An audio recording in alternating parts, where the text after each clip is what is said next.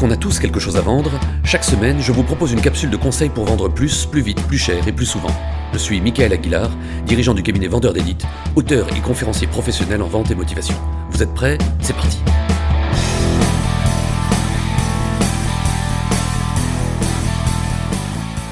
Lorsque l'on parle à un client, on produit un effet, un impact.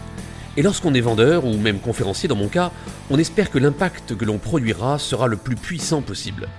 On souhaite donc que son message marque fortement l'esprit de son interlocuteur ou de son auditoire.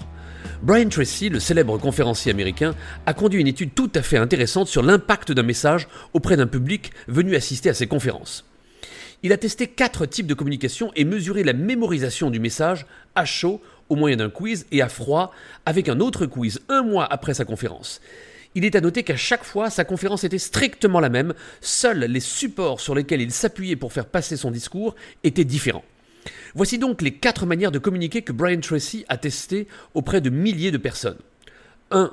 Le discours sans aucun support. Là, le speaker était face à son auditoire, seul, tel un enseignant au tableau, et n'avait que ses mots et sa voix pour faire passer son message.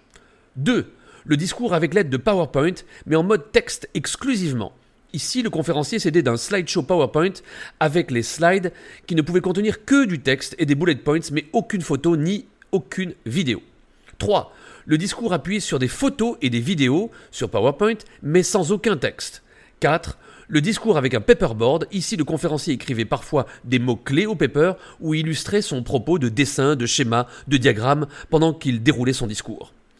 À la fin de sa conférence, donc, Brian Tracy a mesuré le taux de mémorisation de ses messages clés au moyen d'un quiz et un mois après la conférence, rebelote, l'auditoire reçut un autre questionnaire à froid pour mesurer les connaissances toujours en mémoire. Les résultats se sont révélés extrêmement intéressants car ils ont démontré sans équivoque que la médaille d'or du support le plus efficace, celui qui impacte le plus l'auditoire, c'est le discours avec un paperboard. La médaille d'argent revenant au discours avec des photos et vidéos, la médaille de bronze fut remportée par le discours seul, sans aucun support, et le dernier de la classe, en bas du tableau, le discours avec un PowerPoint de texte exclusivement, qui s'est avéré 1,7 fois moins impactant que le discours appuyé par un paperboard. Regardez la conférence de Simon Sinek sur YouTube qui s'appelle The Golden Circle qui a été vue 53 millions de fois. Cette conférence TED est dans le top 10 des conférences les plus visionnées au monde. Simon Sinek est seul avec son paperboard. Regardez les keynotes d'Apple, il y a toujours un speaker et des vidéos ou de magnifiques photos en appui. Pas de texte, ni de bullet points.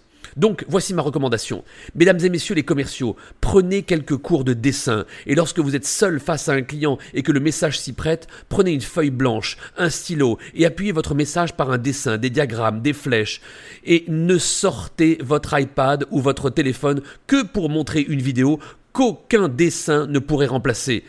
Un client de mon cabinet est un fabricant de cuisine. Leur meilleur vendeur a fait les beaux-arts et dessine chaque fois la future cuisine de ses clients en temps réel, sous leurs yeux. Les clients sont éberlués par le talent de leur agenceur qu'ils associent davantage à un artiste qu'à un vendeur.